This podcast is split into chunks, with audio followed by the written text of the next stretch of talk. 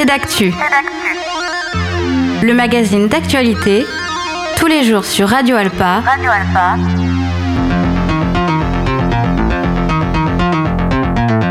Présenté par Robin Hulin. Bonjour à tous et bonjour à toutes et bienvenue dans ce nouveau numéro de C'est d'actu. Au programme aujourd'hui, les états généraux de l'information étaient de passage au Mans la semaine dernière. C'est une action proposée par le gouvernement pour faire face aux enjeux que traversent l'information et le journalisme aujourd'hui et pour recueillir la parole des citoyens partout en France. À cette occasion, la rédaction a pu rencontrer Christophe Deloire, le directeur de Reporters sans frontières qui participe à l'organisation de cet événement et qui était de passage au Mans le 15 février. De la culture également, l'artiste Antoine Levaux présente son exposition Fantasmes visuels du 1er au 15 mars à la Mixta Mediart Galerie au Mans. On en parle dans quelques instants avec nos invités. Et enfin, l'association Win Sartoise Environnement organise une conférence débat avec le député du groupe écologiste Charles Fournier pour évoquer la thématique des plateformes logistiques de plus en plus présentes en Sarthe. Franck Roland viendra en parler en fin d'émission. Voilà pour les principaux titres aujourd'hui.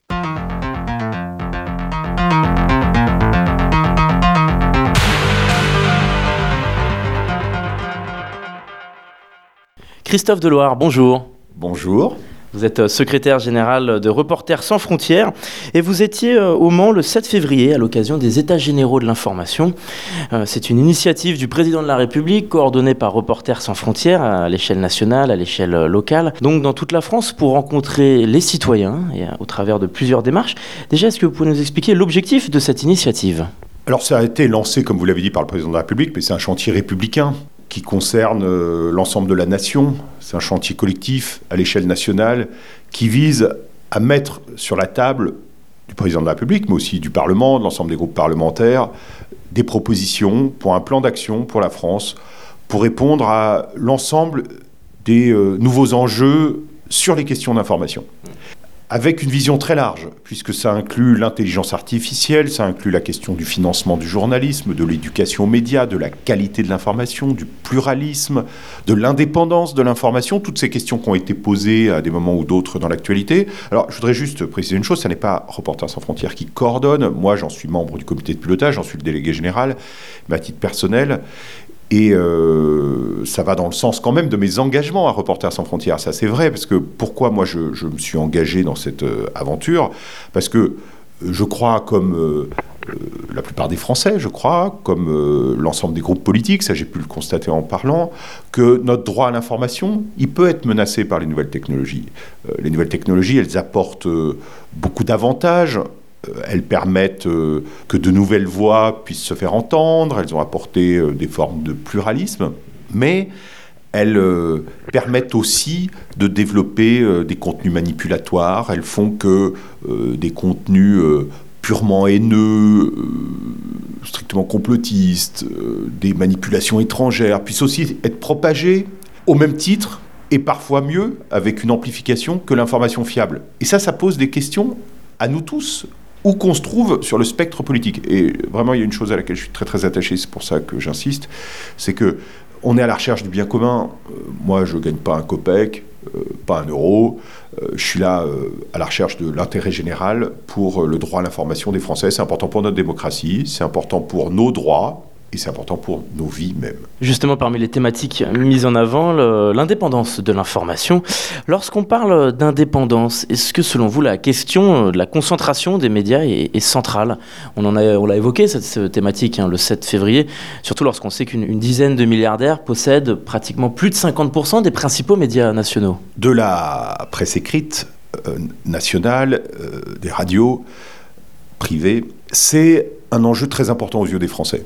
En fonction des sondages, mais à chaque fois, euh, une majorité de Français considèrent que les journalistes ne sont pas assez indépendants du gouvernement, ça c'est un point, mais plus encore de l'argent, quel sujet auquel vous venez de faire référence. Euh, ça a été une question qui a notamment été posée lors de l'affaire récente du JDD, mais qui n'est pas une question politique. Il ne faut vraiment pas mélanger avec les questions de ligne éditoriale.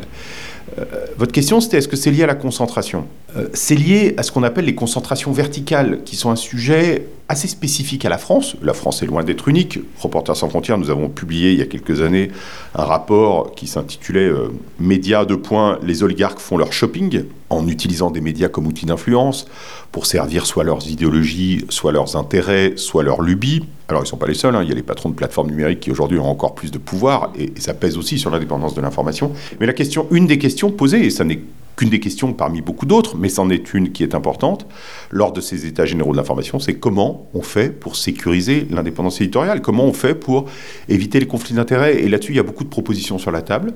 Pour l'instant, il y a un débat un peu polarisé sur le thème pour ou contre euh, le droit d'agrément des dirigeants des rédactions de l'information dans les médias par les journalistes. En, gros, euh, cette proposition consiste à dire euh, que les journalistes devraient pouvoir s'opposer à la nomination d'un directeur de la rédaction. En réalité, il y a beaucoup d'autres propositions sur la table. Moi, j'en ai recensé au moins une dizaine. Et la question, ce que, la délibération de ces États généraux peut permettre, c'est de délibérer sur l'ensemble des propositions et de voir à la fin ce qui est préférable. Dès lors qu'on s'est mis d'accord sur un, un objectif commun, qui est celui euh, d'assurer l'indépendance de l'information. Ce qui est intéressant, c'est que Reporters sans frontières publie euh, tous les ans son classement de la liberté de la presse. Et on apprend en 2023 que la France ne se classe qu'à la 24e place. Déjà, quels sont les, critères, les éléments mis en avant pour réaliser ce, classement de la liberté de la presse qui réunit tous les pays du monde? Alors, les journalistes ont toujours tendance à commencer par le négatif. Euh, ce classement, 24e, euh, et 24e, ça n'est pas premier, ça n'est pas deuxième, excusez-moi cette évidence, mais c'est sur 180 pays. Et donc, euh, je pense qu'il est important de voir qu'en comparaison de la plupart des pays du monde, nous sommes dans une bien meilleure situation en France. Ça, c'est le premier point. Le second point, c'est dire que les pays qui arrivent en tête sont euh, essentiellement, mais pas seulement, les pays par exemple d'Europe du Nord. Mmh. La Norvège qui est première euh, depuis de, plusieurs, de nombreuses années, après, qui a succédé à la Finlande, aux autres pays scandinaves, qui sont des pays de forte culture démocratique et où il y a un cadre pour l'indépendance de l'information qui est notamment qui est plus fort. Euh, avec d'ailleurs euh, l'idée selon laquelle dans des sociétés de consensus, c'est le cas des sociétés du Nord, euh, on peut être libre et parfois être consensuel, donc ne pas totalement user de sa liberté d'expression. Donc il y a d'autres questions qui sont posées. Mais s'agissant de la France, la France est là en comparaison d'autres pays européens, parfois des groupes de médias d'ailleurs plus petits, ça renvoie à la question de la concentration, mais où l'indépendance éditoriale n'est pas assez garantie, la protection du secret des sources par la loi qui est une loi dite DATI, euh, en référence à la ministre de la Justice de l'époque, devenue entre-temps ministre de la Culture, Rachida Dati. Euh, c'est une loi sur le secret des sources qui, à l'époque, était une avancée, mais qui n'est pas satisfaisante. Et on a vu récemment, à l'occasion de l'affaire Ariane Lavrieux, euh, cette journaliste qui avait enquêté pour le site d'investigation Disclose, qui avait fait des révélations qui étaient très légitimes, qui étaient clairement d'intérêt général, et qui s'est retrouvée en garde à vue, perquisitionner son matériel et ses documents saisis euh, ce qui a constitué une claire violation de la liberté euh, de la presse. donc il y a matière là aussi à avancer. Euh, je le disais, il y a beaucoup beaucoup de sujets dans les états généraux de l'information. Celui-là, il en fait aussi partie, je l'ai dit clairement. Ce qui, est intéressant, c'est qu'on observe qu'aujourd'hui, il y a huit pays en bonne situation dans le vert dans ce classement, comme vous l'avez dit, les pays scandinaves notamment, pas seulement les Pays-Bas. Il il y en avait 26 il y a 10 ans. Et la liste des pays en, situation grave aussi, donc euh, dans, le rouge, a aussi beaucoup augmenté. Qu'est-ce qui fait basculer notre profession? Comment expliquer ce, décalage ces dix dernières années? Ben, Le journalisme subit euh, des crises multiples. Euh, d'abord, les, violations classiques de la liberté de la presse, les incarcérations, notamment les arrestations arbitraires, les tabassages dans de nombreux pays, ont continué. Et ça, euh, les évolutions technologiques ne l'ont pas empêché. Donc, euh, s'ajoute à cela euh, ce qu'on peut appeler les prisons invisibles, qui sont les prisons de l'argent, de la technologie, et où le droit à l'information est, violé du fait d'influences où personne n'est en prison, il n'y a pas de sang qui coule, mais l'information, elle, ne coule pas euh, librement, indépendamment, de manière pluraliste, etc. Si je devais résumer les crises qu'affronte le journalisme, le journalisme affronte une crise géopolitique, c'est-à-dire qu'aujourd'hui on a des régimes autoritaires qui entrent dans un rapport de force très différent de ce qu'il était autrefois et qui essaient d'imposer leur contre-modèle. On a une crise économique des médias qui affaiblit leur capacité à produire de l'information indépendante, libre, fiable. Il y a une crise démocratique avec une polarisation très forte et parfois des réactions des sociétés elles-mêmes. on voit la violence qu'il peut y avoir dans des manifestations, alors qui peut être le fait de violences policières, mais aussi de manifestants, et ça n'est pas le cas qu'en France. il y a une crise technologique euh, qui fait que euh, les réseaux sociaux, l'intelligence artificielle euh, ont radicalement modifié les modes de distribution et peut-être demain, maintenant avec l'intelligence artificielle de production d'informations, et que ça peut avoir un impact très fort sur, très fort sur sa fiabilité, ça l'a déjà. Et enfin, il y a une crise de la confiance en France, pas seulement, à l'encontre des journalistes, qui est aussi une problématique. Est-ce qu'il y a des pays en particulier qui connaissaient une situation davantage stable, hein, où la profession du journalisme semblait exercer librement il y a encore euh, dix ans, et qui aujourd'hui ont basculé vers quelque chose de, dangereux et avec davantage, euh, même extrêmement, euh, beaucoup plus de, censure qu'il y a dix ans? Mais il y a beaucoup de pays qui basculent. Alors heureusement, il y en a parfois qui basculent dans le bon sens. Euh, et, comme le Timor oriental, par exemple. Euh, comme le Timor oriental, comme euh, la Malaisie où les choses se sont améliorées, comme certains pays d'Afrique, d'Amérique latine. Les choses vont parfois dans le bon sens. Il ne faut pas voir, là encore, que les mauvais trajets. Mais dans le sens de l'aggravation subite. alors je pense à un pays comme l'Afghanistan. L'Afghanistan, même si avec la, la pression talibane, avant même la reprise de pouvoir par les talibans euh, euh, le 15 août 2001, j'espère ne pas faire... Euh, de, 2000, excusez-moi, 21, j'espère ne pas faire d'erreur, c'était un pays dans lequel il y avait un paysage médiatique, des journalistes de qualité qui travaillaient et qui, du fait de, la prise de pouvoir des talibans à Kaboul, se sont retrouvés dans des situations extrêmement difficiles Pire encore pour les femmes journalistes, euh, qui, euh, comme les autres, n'ont pas le droit de poser des vraies questions aux, hommes au pouvoir, euh, mais qui en plus doivent être voilées, enfin, qui ont, dont, l'exercice professionnel est devenu quasi impossible. Puis avec on l'a su en France à travers l'arrestation de Mortaza Beboudi, ce journaliste franco-afghan qui était détenu pendant neuf mois en, en Afghanistan dans des conditions extrêmement difficiles. Euh, là, en ce moment, moi j'ai une inquiétude pour le Sénégal avec le report des élections. Le Sénégal, c'était un, pays dont le président euh, Macky Sall avait dit, euh, il y a une dizaine d'années lorsqu'il a pris le pouvoir, pendant que je serai président, aucun journaliste ne sera en prison. Ben, il y a quelques mois, je suis allé voir en prison précisément, près de Dakar, un journaliste, Papa Lignang, qui avait été incarcéré parce que jugé euh, trop proche de l'opposition aux yeux de Macky Sall. Et là, les élections viennent d'être euh, reportées, les élections présidentielles pourtant prévues de longue date, et c'est inédit au Sénégal. Euh, donc une très grande inquiétude, par exemple, pour ce pays être journaliste et être, comme, on le dit, on le redit, être au cœur de l'actualité, donc être au, cœur des, des, évolutions et des progrès de notre société également. Si aujourd'hui ce métier semble en crise, connaître des difficultés, être euh, moins consommé euh, par les Français, regarder différemment. Est-ce que c'est parce que également nous sommes allés moins vite que l'évolution du numérique? Est-ce que c'est un rapport de force euh, à deux vitesses? Moi, je fais partie des gens qui sont convaincus que, que le journalisme doit se réinventer. Un, que le journalisme est un métier utile. Et l'utilité du journalisme, elle n'est pas contestée par les Français. quand on les interroge, ils sont plus de 80% à dire oui, c'est un métier utile. C'est une fonction sociale dont on ne peut pas se passer. On ne va pas tous, chez nous, quand on rentre le soir, euh, voir des contenus sans avoir aucune idée de qui les a produits, comment ils ont été produits, et se dire est-ce que ça a été produit par l'intelligence artificielle, est-ce que c'est manipulatoire? On a besoin de déléguer notre recherche de la vérité, de la réalité, à des gens à qui on fait plus confiance qu'aux autres. D'où l'enjeu de travailler sur la question de la confiance. il faut quand même relever que les Français ont beaucoup plus confiance dans les journalistes que dans les réseaux sociaux en général. Euh, même si les journalistes eux-mêmes sont présents sur les réseaux sociaux. Et euh, la, seconde chose, c'est que euh, l'audience des médias est assez grande aujourd'hui, et à, certains égards, il y a plus de consommation de journalisme qu'autrefois, de, contenu. mais la question, c'est que les journalistes arrivent à se distinguer positivement de toutes les autres formes de contenu par leur méthodologie, par leur éthique, par leur créativité, et que ce qui a été perdu et qui ne reviendra pas, c'est une forme de monopole des journalistes dans la collecte, le traitement, la diffusion des informations.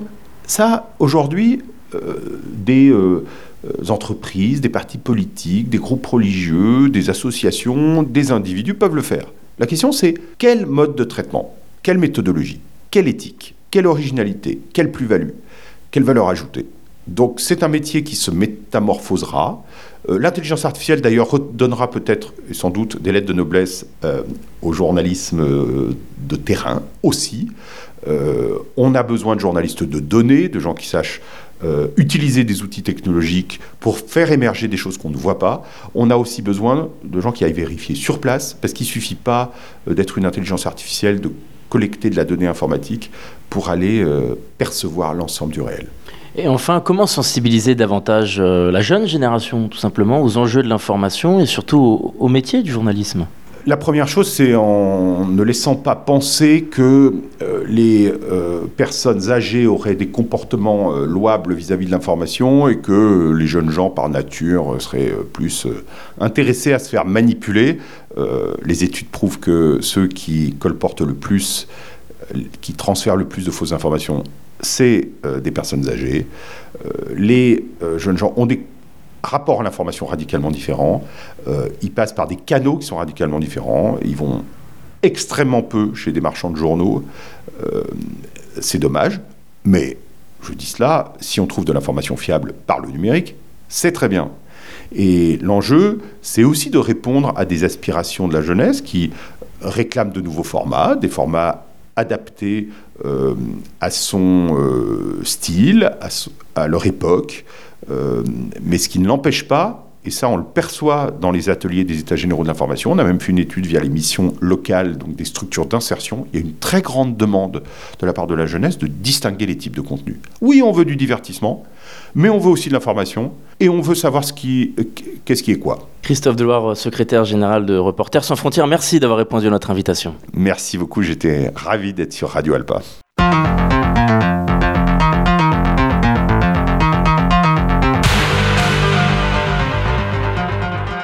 On va se retrouver dans quelques instants pour la suite de notre émission. Nous parlerons de l'exposition d'Antoine Levaux, Fantasmes visuels, que vous pouvez découvrir du 1er au 15 mars à la Mediart Mixta Gallery. Avant ça, on écoute ACDC, qui remonte sur scène après 8 ans d'absence, le 13 août à Paris justement, et qui fête ses 50 ans. Alors je vous propose Fly on the Wall de l'album du même titre. A tout de suite.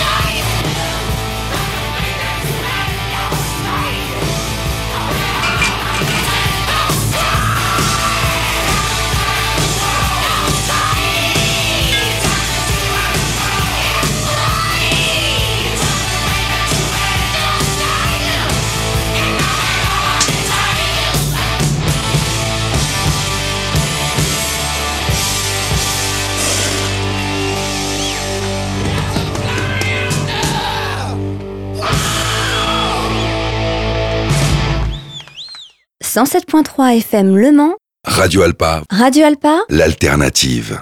Vous êtes toujours sur notre antenne pour la suite de notre émission et il est l'heure de se pencher vers le deuxième sujet du jour avec nos invités et on va parler de création artistique.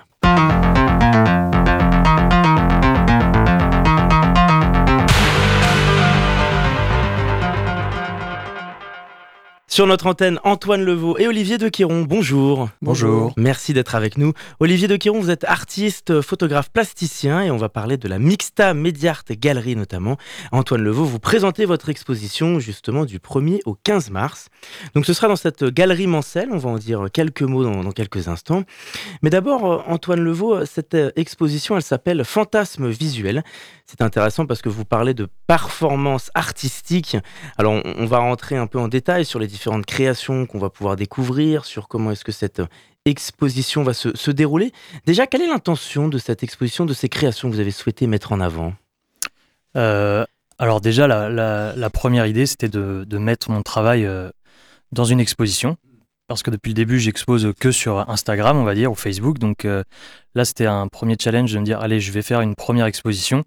Aussi parce que mes, mon entourage me disait, mais quand est-ce que tu exposes et tout ça? Donc je me suis, j'ai pris mon courage à deux mains. Je me suis dit, allez, je vais exposer. Et c'est là où j'ai rencontré euh, Olivier à la, à la Mixta Mediart.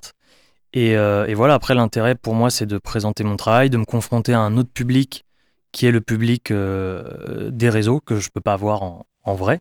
Donc c'est là où c'est hyper intéressant pour moi. Vous êtes également artiste de cire, comédien, metteur en scène. C'est comme ça que vous vous présentez. Vous avez exploré différents univers artistiques pour un petit peu présenter aux auditeurs. Vous parlez euh, beaucoup d'images fortes sur cette euh, exposition, non pas de la provocation, mais pour marquer le spectateur. C'est pour donner une interprétation différente aux, aux gens qui vous regardez vos, vos créations? Ouais, j'aime bien, euh, j'aime bien les images fortes. Alors après, je sais pas si les miennes sont fortes ou pas. Ça, c'est un peu au.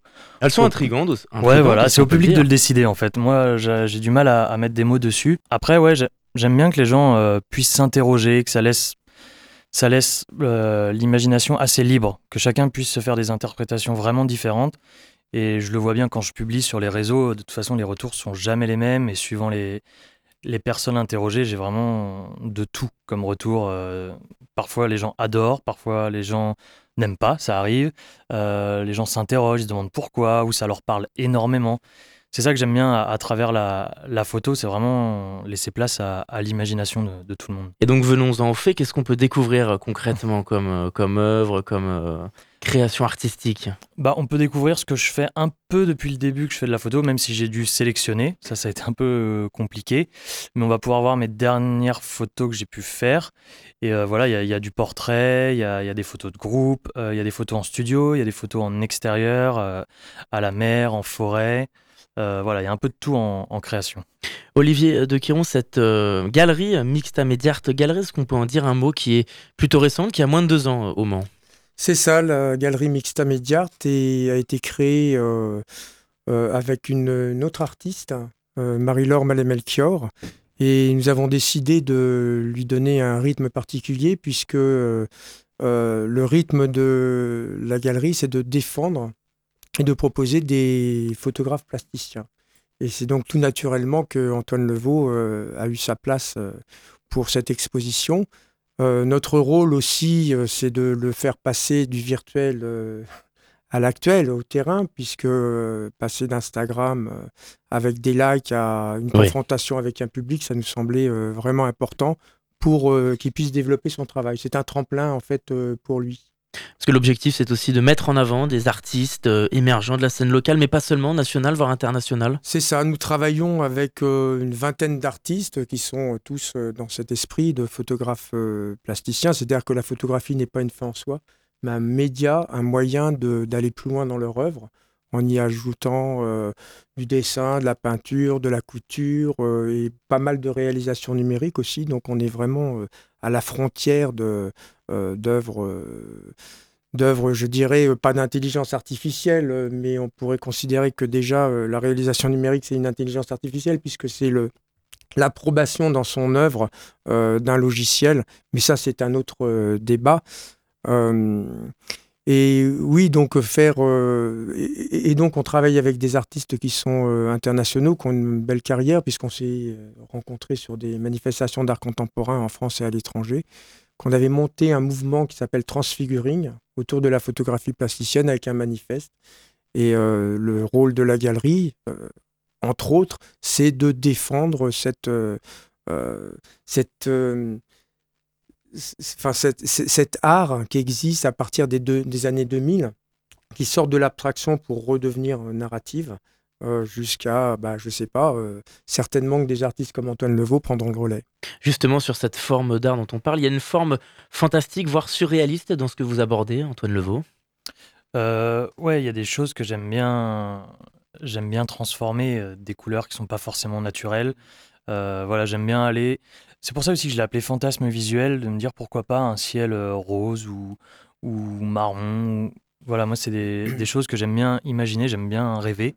Et du coup, d'essayer de le mettre en, en image, c'est un vrai plaisir. Donc voilà, j'appelle ça vraiment fantasme visuel parce qu'à chaque fois qu'on me demande comment tu as tes idées, tout ça, je dis souvent que c'est des, des fantasmes visuels que j'ai dans ma tête et j'essaye après avec les modèles euh, de, reproduire ça en, photo. Il y a des modèles, il y a des personnages aussi, hein, pour euh, décrire un petit peu ça sur le, visuel de l'exposition. On découvre des personnages avec des casques un peu similaires à, l'univers de Star Wars, tels les clones mm. Stormtrooper, mi-Star Wars, mi-Daft Punk. Peut-être c'est cet univers un peu, comme vous dites, qui, nous passe par l'esprit, qui nous traverse l'esprit euh, dans un instant T Ouais, j'aime bien, j'aime bien mélanger euh, pas mal de choses. Alors, il faut savoir que les modèles, en plus, je travaille avec aucun modèle professionnel. Souvent, ce sont des amis.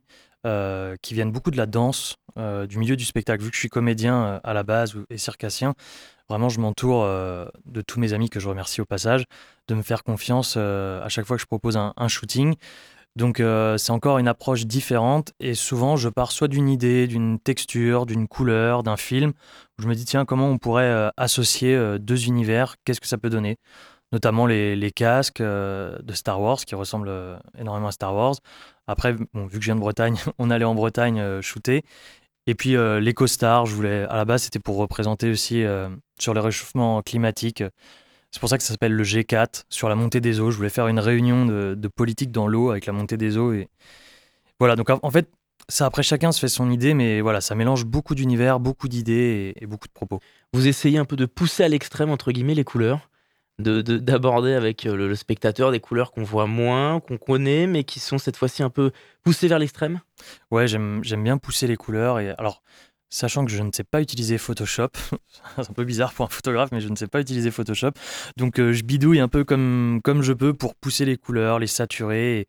Et, voilà, pour donner des choses qu'on n'a pas l'habitude de voir finalement. Parce que parfois, les, les photos, on peut penser qu'elles sont bizarres, entre guillemets, mais finalement, non, c'est juste la couleur qui, qui change ou qui qui sort de, l'ordinaire. Donc c'est peut-être ça qui rend la, chose bizarre pour, les gens. Olivier de, de au-delà de la Mixta euh, Media Art Gallery, ce que ça reflète, c'est que est-ce que vous avez le sentiment qu'au Mans, il y a aussi une, une création artistique, une actualité culturelle qui se développe de plus en plus, peut-être un peu plus qu'il y a encore quelques années? J'habite au Mans depuis euh, deux ans maintenant, euh, donc j'avais pas, enfin je, je connaissais pas très très bien la vie culturelle du Mans.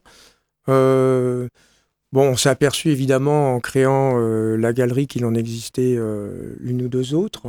Euh, je dirais que nous, on est plus spécialisé un petit peu dans l'avant-garde. Hein. et c'est pourquoi Antoine Levaux y trouve sa place, puisque les images ne naissent pas de rien, évidemment. Hein. on sent toujours un conditionnement ou un patrimoine dont on est issu dans la création d'une photo, d'une image. alors, au Mans, oui, il se, passe, euh, il se passe des choses. Il y a eu le Mans sonore. Euh, euh, il y a aussi les street artistes qui peuvent s'exprimer 15 jours dans l'année, me semble-t-il. Avec plein champ au début du mois de juillet, qui devient un des principaux temps forts, effectivement. Oui, oui. Voilà, c'est ça. Donc, il y a une politique culturelle qui est mise en place, qui est certainement conséquente et intéressante. Maintenant, pour les galeries, c'est toujours un petit peu plus difficile parce que, euh, surtout dans la photographie, euh, parce que les personnes qui pourraient avoir les moyens euh, d'acheter des œuvres sont parfois plus, classiques ou ont un âge plus, plus avancé. Et donc, rentrer dans leur collection au-delà de la peinture, au-delà du dessin, c'est parfois plus difficile, mais c'est un challenge que nous, on porte. Et on pense que c'est le, sens de l'art qu'il faut défendre. Et est-ce que cette galerie d'art peut participer à des temps forts, par exemple, pour inscrire ses projets dans le temps et, s'inscrire dans l'actualité de la Sarthe? Oui, bien sûr. Euh, bah, par exemple, l'exposition L'érotisme dans l'art, euh, nous avons eu un partenariat, on a pu faire un catalogue, euh, nous essayons de proposer cette exposition hors les murs, dans la Sarthe, mais aussi dans d'autres départements. Nous avons d'ailleurs travaillé avec une galerie à Saint-Nazaire hein, qui a pris pas mal d'œuvres de, nos artistes. Et c'est en fait en rayonnant que petit à petit, on va, s'asseoir et donner encore une plus grande crédibilité euh, à la galerie. Mais d'ores et déjà, on représente quand même un univers culturel euh, important et de plus en plus d'amateurs, de, collectionneurs nous suivent. Et donc, on a une courbe euh, qui est vraiment intéressante depuis un an et demi, d'un point de vue de, oui, enfin, de la visibilité et puis aussi de la possibilité qu'on a d'être stable et d'avancer. Antoine Levaux, est-ce que vous avez une actualité des projets artistiques euh, à venir après cette exposition dans les semaines qui arrivent? Euh, Dans les semaines, alors juste avant, oui, là, je pars dans deux jours euh, en Guinée, donc où je vais tourner un, clip pour Petit Tonton à, Conakry, parce que je fais aussi de la vidéo. Et après, bah, je, joue aussi sur scène, donc, donc voilà, je vais avoir quelques dates sur scène, et puis je vais continuer à faire des shootings, des clips qui sont prévus, qui sont en cours de tournage, on va dire. Olivier de Quiron, est-ce qu'on peut redonner les informations pratiques si on souhaite se rendre et découvrir cette exposition? Voilà, donc c'est euh, Mixta Media Gallery, 4 rue du Vert-Galant. On est juste derrière la visitation. Et c'est du 1er au 15 mars 2024. Évidemment, 2024. Merci. Avec bah, trois événements euh, importants. Hein, oui. Il y aura, il y aura trois soirées. bien sûr. Oui. voilà, il y aura trois soirées, euh, comme euh, trois soirées. Donc, il y aura la première soirée le, le premier, euh, le vendredi 1er, le jeudi 7 et le vendredi 15 pour clôturer. Et pendant ces soirées, donc à partir de 18h, c'est là où je vais avoir des, des, amis qui vont venir, où il y aura un peu de la performance, il y aura du cirque, il y aura de la musique, il y aura des personnages qui vont déambuler dans la, dans la galerie, du chant, voilà, des créatures et tout ça. Donc ça va être un peu un peu déambulatoire, un peu en immersion. Fantasmagorique. Voilà, fantasmagorique. C'est une façon donc d'avoir un univers qui se calque avec votre univers à vous, c'est ça? Vous avez essayé d'accorder les deux? Alors d'accorder, oui et non, dans le sens où c'est surtout vu que je viens du spectacle, c'est aussi une manière pour moi de, de mettre du spectacle dans, dans, une, dans une galerie. Euh, et voilà, de, s'adapter à la galerie. Donc parfois, il y aura des personnages qu'on va pouvoir retrouver sur les photos. Et parfois, non, ça va être euh, juste, euh, voilà, parce que je sais que tous les arts peuvent se mélanger. Et pour moi, c'est important de montrer d'où je viens. et voilà, et aussi pour les gens qui ont l'habitude d'aller dans, des galeries et peut-être moins au spectacle, qui, ça peut aussi les intéresser ou les, intriguer. Et donc rendez-vous du 1er au 15 mars aux 4 rues du Vert Galant, Mixta Mediart Galerie. Antoine Levaux et Olivier de Quiron, merci d'avoir répondu à notre invitation. Merci, merci beaucoup. Et à bientôt sur notre antenne.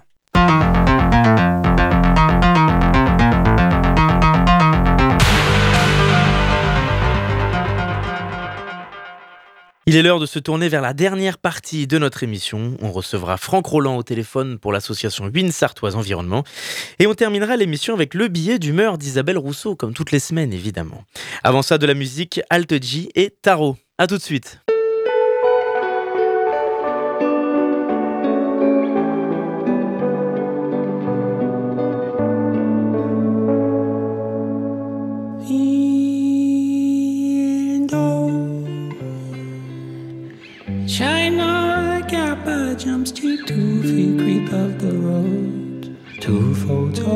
To record me lumps and war.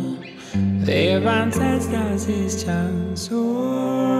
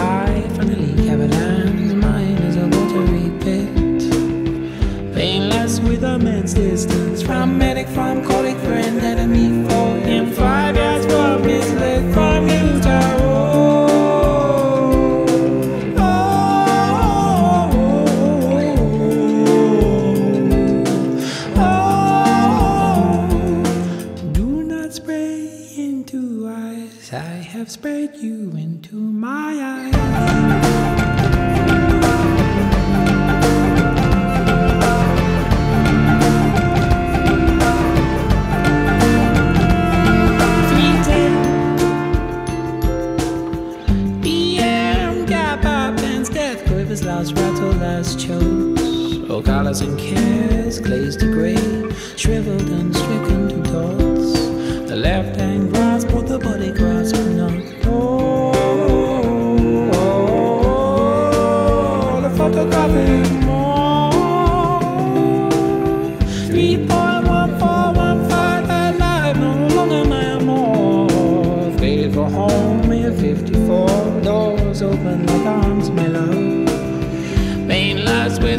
closeness to Kappa, to Kappa, Kappa, dark after nothing reunited with his head and with you, Taro.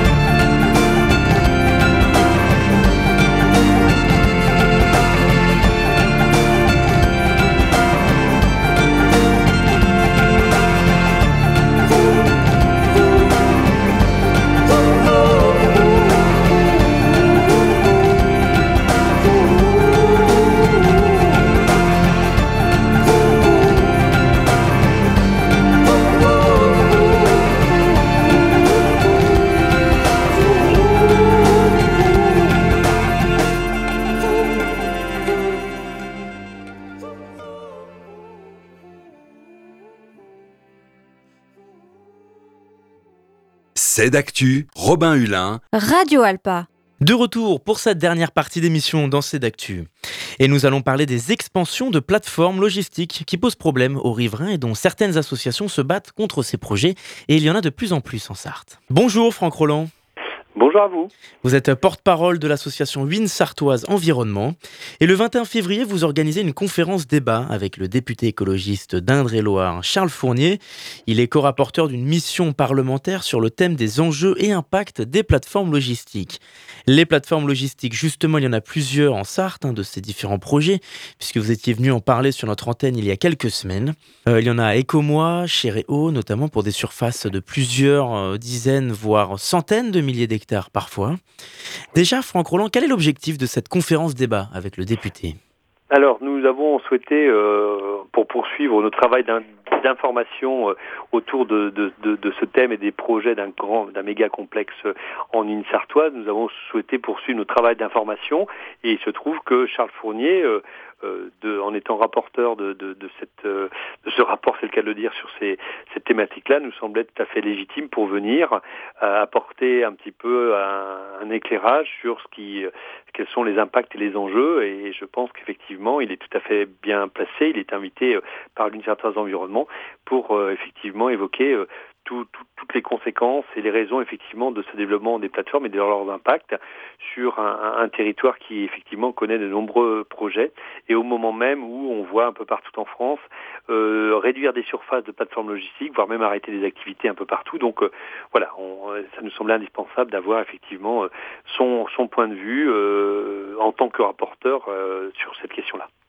Comment cette conférence va se dérouler? Quel est le programme? Il y a un échange avec le public, différentes thématiques qui seront abordées? Oui, bah il fait, c'est le principe d'une conférence qui débute donc euh, à 18h30. Hein, l'endroit, c'est la, c'est la salle euh, paroissiale Impasse Jean Courtois à la Ferté-Bernard. Donc 18h30 euh, sur euh, 45 minutes, un exposé conférence sur euh, le développement de ces types de plateformes, les enjeux et les impacts. Et puis euh, après, des questions-réponses pour euh, mieux expliciter, mieux comprendre ces propos. Donc pendant, euh, on va dire, euh, au moins 45 minutes. Le tout étant que les choses se clôturent vers 20h avec après une discussion libre autour d'un apéro dilatoire pour effectivement poursuivre l'échange qui, qui nous importe en tout cas.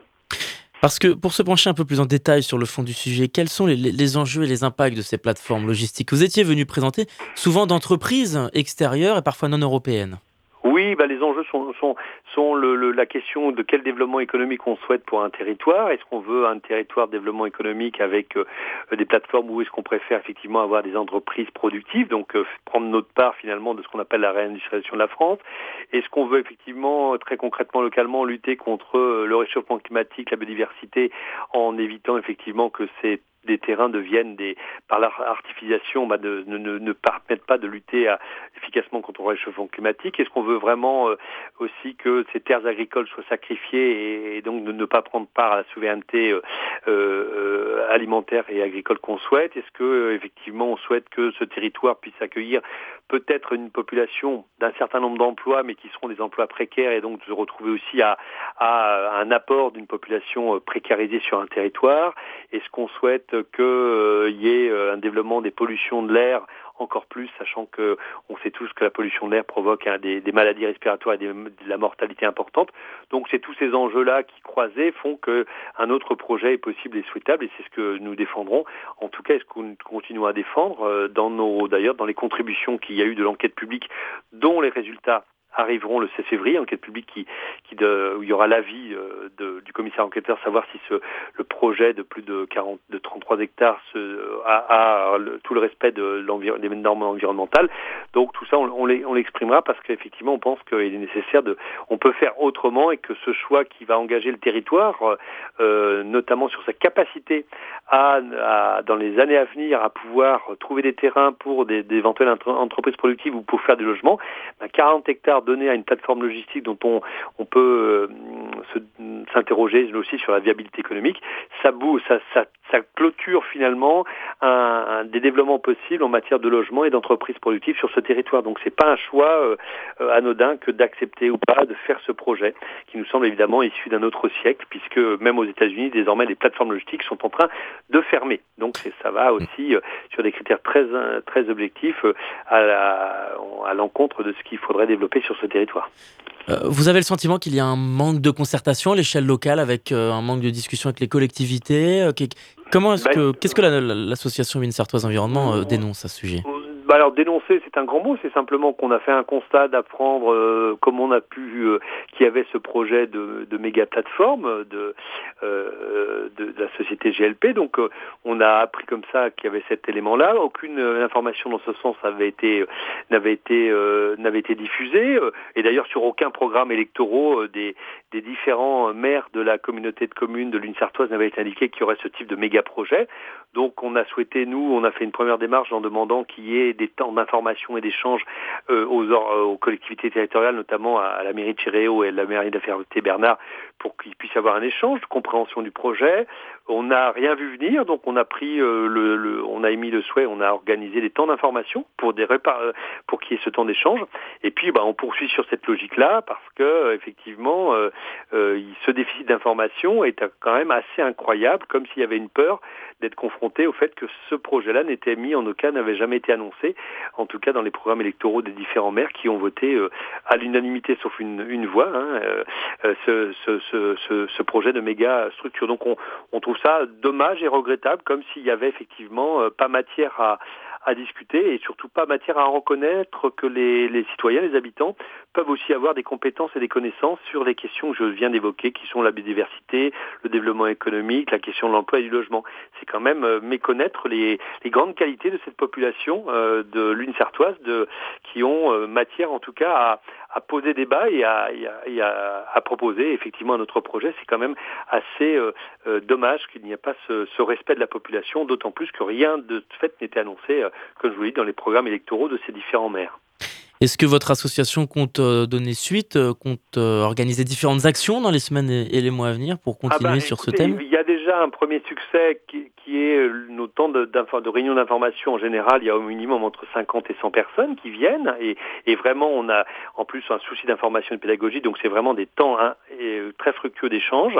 Nous avons aussi une seconde réussite qui a été plus de 100 100 personnes à venir euh, répondre à l'enquête publique. C'est une première depuis 30 ans sur ce territoire, avec un avis qui sera donné du commissaire enquêteur le 16 février. Et effectivement, nous avons en prévision le dimanche 24 mars en après-midi une, action euh, festive, conviviale et ludique qui s'appelle la marche pour le marche du printemps pour effectivement euh, souligner, faire un focus sur ce méga projet de, de complexe. Donc ça, c'est notre, nos actions prévues, plus ceux qu'on devra peut-être entamer de manière juridique sur euh, des recours divers et variés, comme euh, on le connaît sur différents projets euh, qui ont eu lieu ou qui vont avoir lieu de plateformes logistiques et autres en Sarthe. Sur cette conférence du 21 février, Franck Rollin, est-ce qu'on peut redonner les informations pratiques aux gens qui nous écoutent si on souhaite se, se rendre à cette conférence débat avec Oui. le député Donc, c'est le mercredi 21 février à partir de 18h30 dans la salle paroissiale Impasse Jean Courtois à la Ferté-Bernard. Elle se clôturera donc à 20h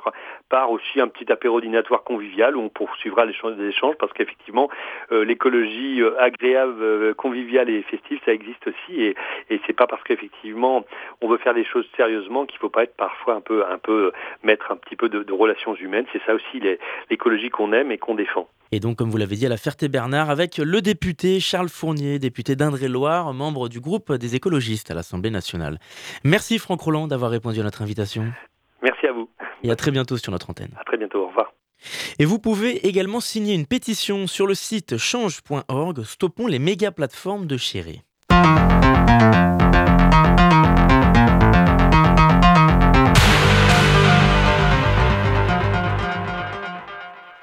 Comme toutes les semaines, Isabelle Rousseau nous présente son billet d'humeur. Aujourd'hui, elle nous parle de liberté sexuelle avec la liberté de la presse. Et si?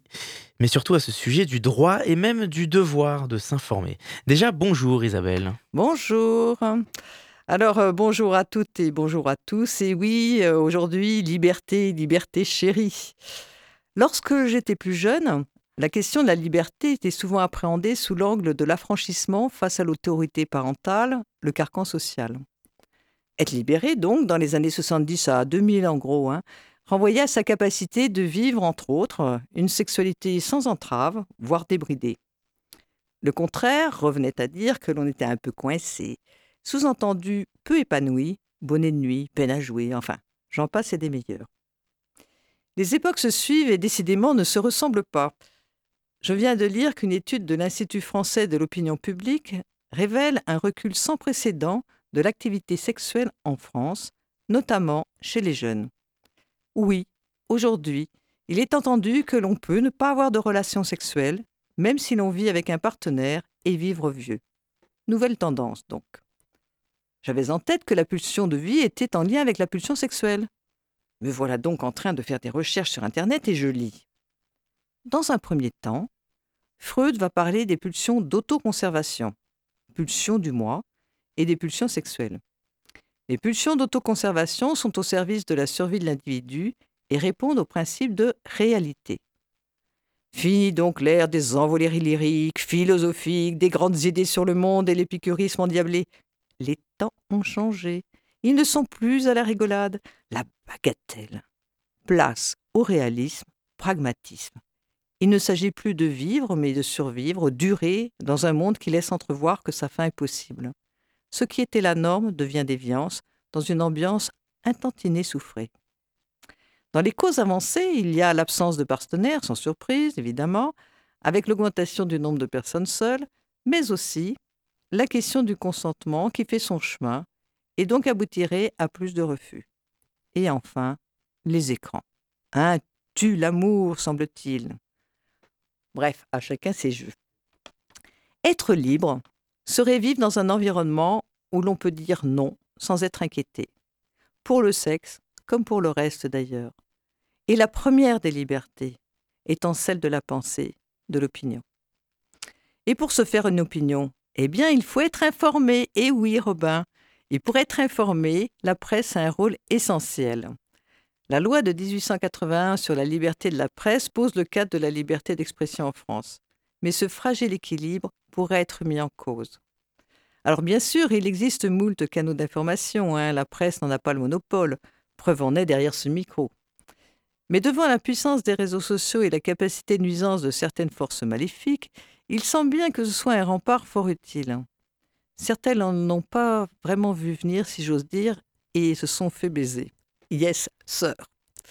Je vous invite à voir ou revoir euh, les films de Denis Arcand et tout particulièrement le déclin de l'Empire américain.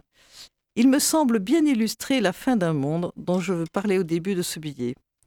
Je ne suis pas certaine de prendre autant de plaisir à l'avenir, mais il paraît que le plaisir est aussi dans le désir, alors tout n'est pas perdu. Merci Isabelle. De rien Joli parallèle aujourd'hui. Eh oui On vous retrouve la semaine prochaine, même lieu, même heure sur notre antenne.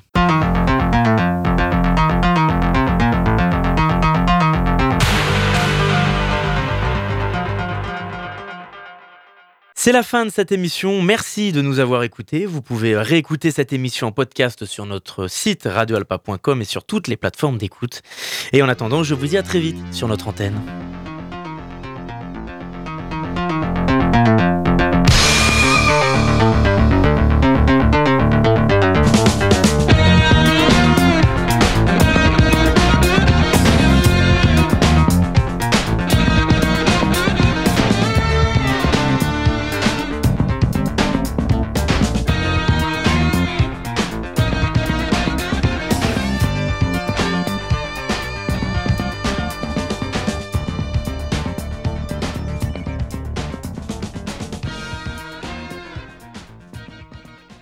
Cent sept point trois FM Le Mans, Radio Alpa, Radio Alpa, l'alternative.